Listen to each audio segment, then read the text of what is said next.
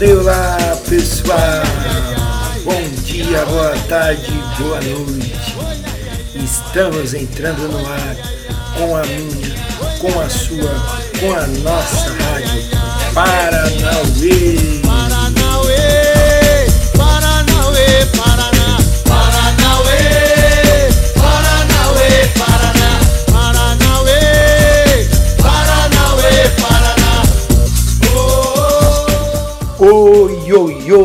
queridos ouvintes! Com muito prazer que estou aqui mais uma semana para esse que é o 11 episódio da nossa querida Rádio Paranauê. E como já é de costume, como já é tradição aqui da nossa rádio, hoje vamos trazer mais dois queridíssimos convidados. O terceiro convidado já esteve na semana passada no décimo episódio e voltou hoje novamente com uma belíssima canção. E hoje temos o ilustre convidado Murilo, do quarto ano B, que veio contar a sua trajetória, a sua história na capoeira. No quadro Por que comecei a jogar capoeira? Oi, gente, tudo bem? Eu sou o Murilo, do quarto ano B. É, hoje eu vim falar da minha história na capoeira. Primeiro, foi eu comecei na minha segunda escola mesmo, que se chama São Domingos. E eu, é, logo quando eu entrei, na metade do primeiro ano, eu comecei a fazer capoeira. Achei, achei super inter, interessante. E aí é, eu comecei a fazer um monte de coisas. É, um monte mesmo. E depois eu me interessei por outra aula, que se chama Artes. E eu fiquei um ano, mais ou menos, é, só na aula de artes. E depois, é, o Lele e o Pança, que são meus professores de música e de capoeira, eles sempre faziam na sexta-feira uma roda que eles tocavam, hum, eles tocavam instrumentos e as crianças faziam é, rimas. Isso me interessou voltar. E também porque eu queria aprender mais, que eu tinha esquecido algumas coisas. E eu também queria falar que eu não só faço capoeira na minha escola, que eu também eu faço na minha escola também. Mas eu, às vezes eu toco pandeiro, eu tô aprendendo a tocar pandeiro. Eu às vezes aqui em casa mesmo, aqui no meu quintal. E eu gosto muito, assim, bastante. Eu também gosto que meu professor ele toca o berimbau dele. Eu me interesso bastante. E eu fico olhando para ele às vezes. E é muito legal, porque para mim é me incentiva, como se fosse que ele fosse um professor muito bom para mim, porque eu gosto bastante de capoeira. Que vai rodar. Fala betoque, adabi, praia, moro, dança. Agô pro padedina, axé pro dono do ogó. Quem bate pau na esquina, na vida não anda só. Quem bate pau na esquina, na vida não anda só. Laroye Agô Exu. É como diz, quem bate paó na esquina não anda só. E Murilo, que lindo, maravilhoso te ouvir. Gostaria de dizer para que todos saibam, são vocês os maiores incentivos que eu posso ter. Na real, eu vou além Vocês são incentivo a todos nós, professores e educadores. Sem vocês, a nossa profissão não existiria, não teria sentido. E ainda, o professor que não tiver os seus alunos como incentivo e inspiração, eu acho que ele deve procurar outra coisa para fazer, deve exercer outra profissão, não é mesmo? Muito obrigado, viu, meu querido? Bom, vamos seguindo com a programação e o nosso segundo convidado é o André, nosso querido professor de inglês lúdico e teatro da usina. Ele traz uma história muito misteriosa, engraçada e cheia de afeto. Ele veio participar do quadro História do Povo Olá, usineiras e usineiros, crianças do São Domingo, crianças de todo o Brasil.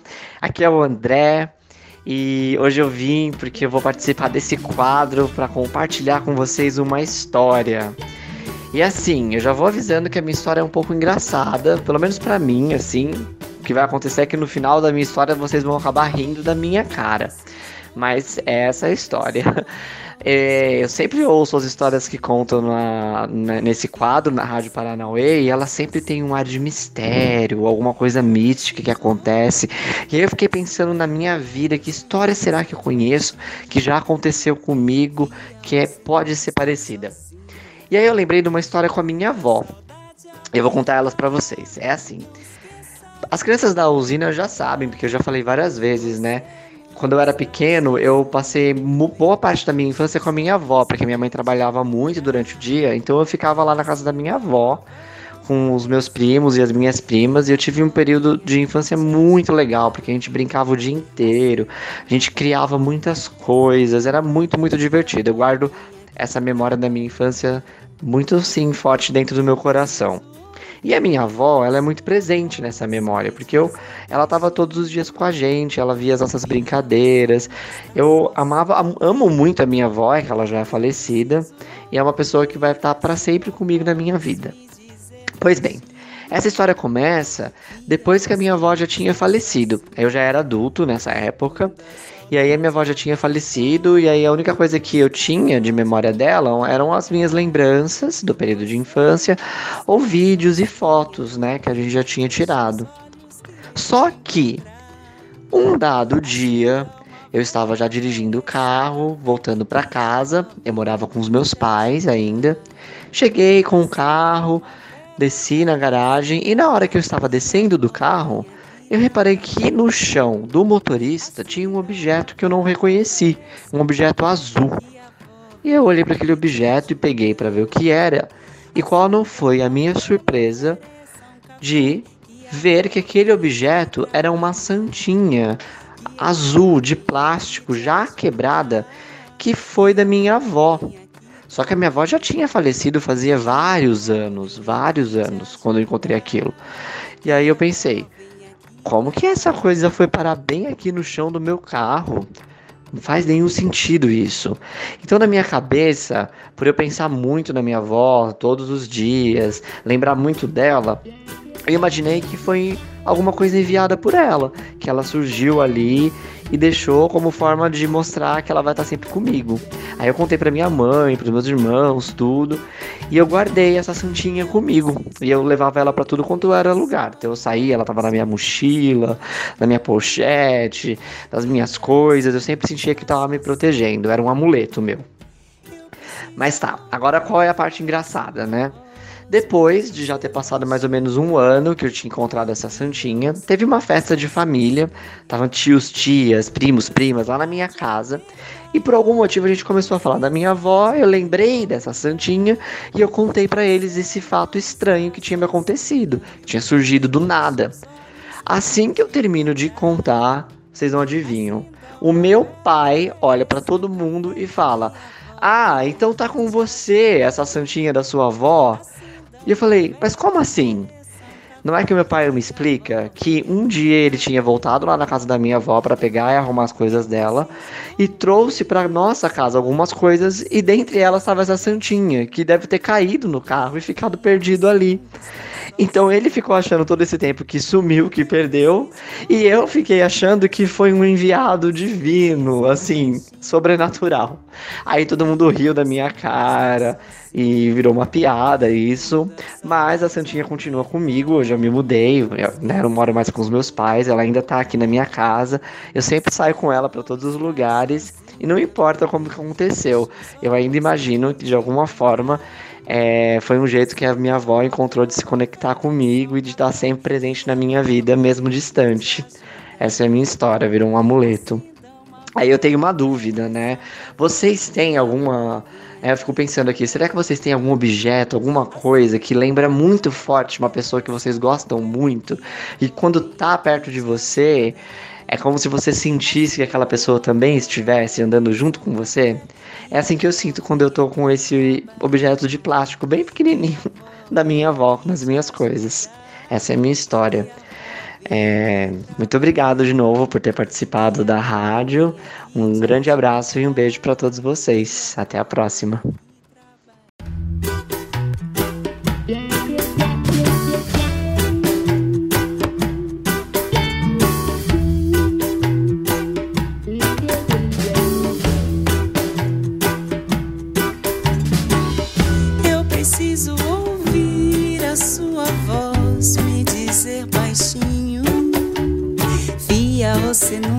Sozinha. Eu preciso ouvir a sua voz me dizer baixinho. Via, você nunca está sozinha. Quando a saudade apertar, não esqueça de me procurar. Você não está sozinha, meu bem. Feche os olhos que irei te encontrar. Acenda uma vela, ofereça um café. Que a avó vem aqui te ajudar. Acenda uma vela, ofereça um café. Que a avó vem aqui trabalhar. Eu preciso ouvir a sua voz me dizer baixinho. Via, você nunca está sozinha. Eu preciso ouvir sua voz me dizer baixinho. Via, você nunca está sozinha.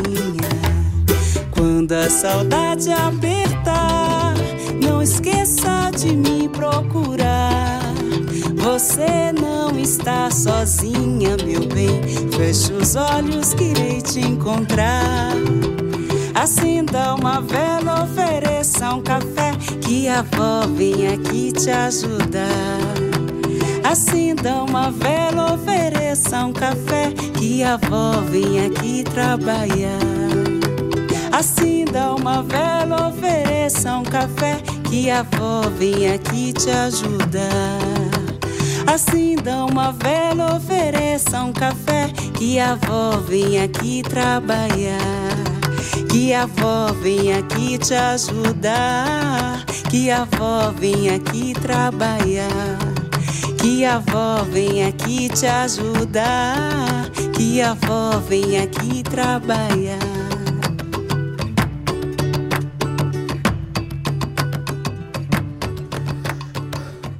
Nossa, André, realmente essa história deixa um ar de sobrenatural mas também traz a memória de uma pessoa muito querida e especial.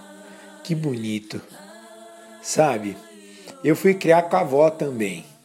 E tem uma coisa que eu faço e sempre me lembra muito dela. Sinto como se ela estivesse comigo.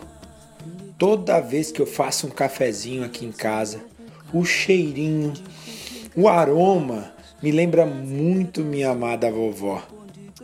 Sabe, aqui em casa fazemos café no coador de pano, igualzinho como ela gostava. Isso me dá tanta saudade. Gratidão, André, por compartilhar essa linda história. Muito bom, muito bom, muito bem, muito bem. Nosso programa está chegando ao final. Mas primeiro, antes de despedir de vocês, vou chamar nosso terceiro e último convidado que vem participar do quadro Poesia Nossa. Professor de música Leandro Canhete, na voz e violão, nos presenteia cantando uma belíssima canção Capoeira de Besouro de Paulo César Pinheiro. Vou ficando por aqui. Semana que vem tem mais. Um grande beijo. Tchau!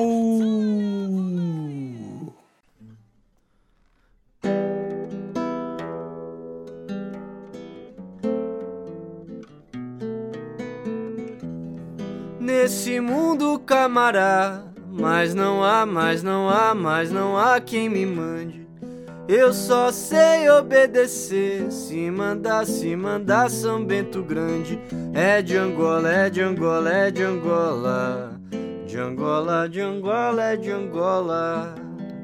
Meu avô já foi escravo, mas viveu com valentia. Descumpria a ordem dada agitava a escravaria, vergalhão, corrente tronco, era quase todo dia. Quanto mais ele apanhava, menos ele obedecia. É de Angola, é de Angola, é de Angola, de Angola, de Angola, de Angola. Quando eu era ainda menino, o meu pai me disse um dia a balança da justiça nunca pesa o que devia. Não me curvo à lei dos homens, a razão é quem me guia. Nem que meu avô mandasse, eu não obedeceria. É de Angola, é de Angola, é de Angola. De Angola, de Angola, de Angola. Esse mundo não tem dono e quem me ensinou sabia: se tivesse dono no mundo, nele o dono moraria.